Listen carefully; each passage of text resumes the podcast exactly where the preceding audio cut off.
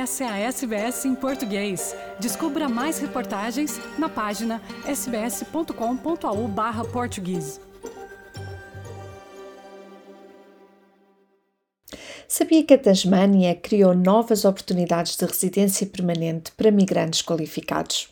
Pois bem, é de aproveitar.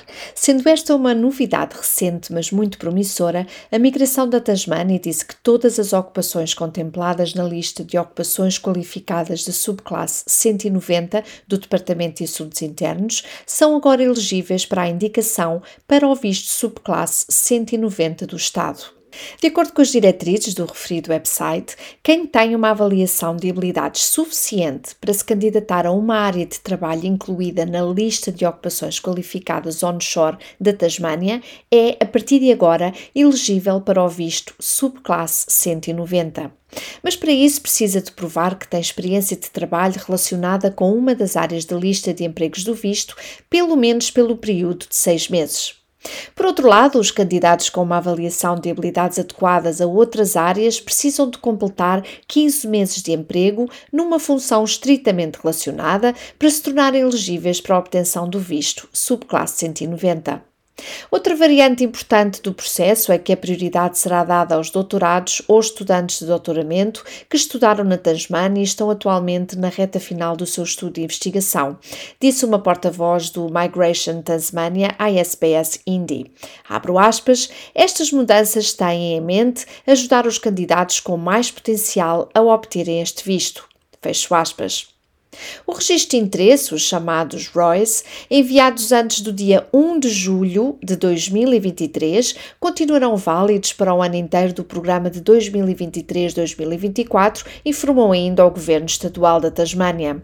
O Governo acrescentou ainda que, se aqueles que enviaram o seu registro de interesse antes do dia 1 de julho de 2023 forem convidados a candidatarem-se formalmente ao visto, os requisitos e configurações que estavam em vigor à data do seu ROI continuarão a valer.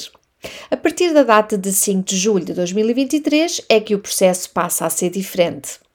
Abro aspas, novos requisitos mínimos de elegibilidade e atributos prioritários serão aplicados aos ROIs e às inscrições enviadas a partir de 5 de julho de 2023.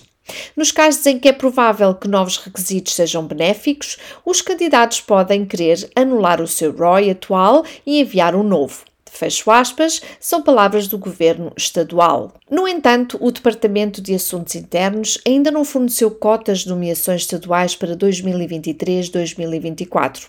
Na verdade, atualmente o programa de migração também está aberto a candidatos internacionais que tenham uma oferta de emprego na Tasmânia ou que sejam convidados pela Migration Tasmania a candidatarem-se.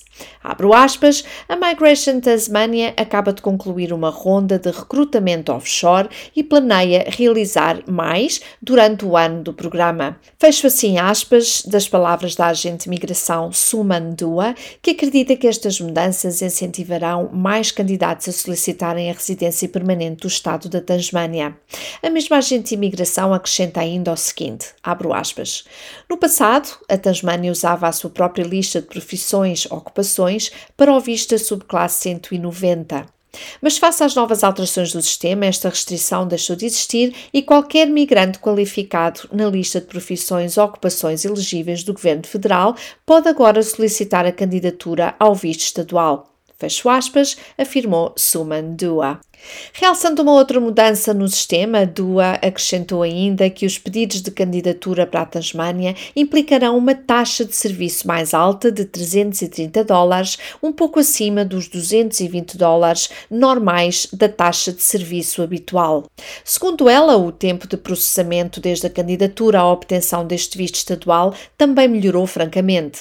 Em maio deste ano, o governo federal anunciou que planeia estabelecer para o Programa de Migração Permanente de 2023-2024 um total de 190 vagas. De acordo com as configurações deste programa de migração, as candidaturas estão disponíveis para estados e territórios nas seguintes categorias de visto e de acordo com o critério de avaliação e elegibilidade exclusivos de cada jurisdição. Passo então a dizer os vistos: qualificado, nomeado subclasse 190, Trabalho Qualificado Regional Provisório, Subclasse 491 e Programa de Inovação e Investimento Empresarial, o chamado BIIP. Quer ouvir mais notícias como essa? Ouça na Apple Podcasts, no Google Podcasts, no Spotify ou em qualquer leitor de podcasts.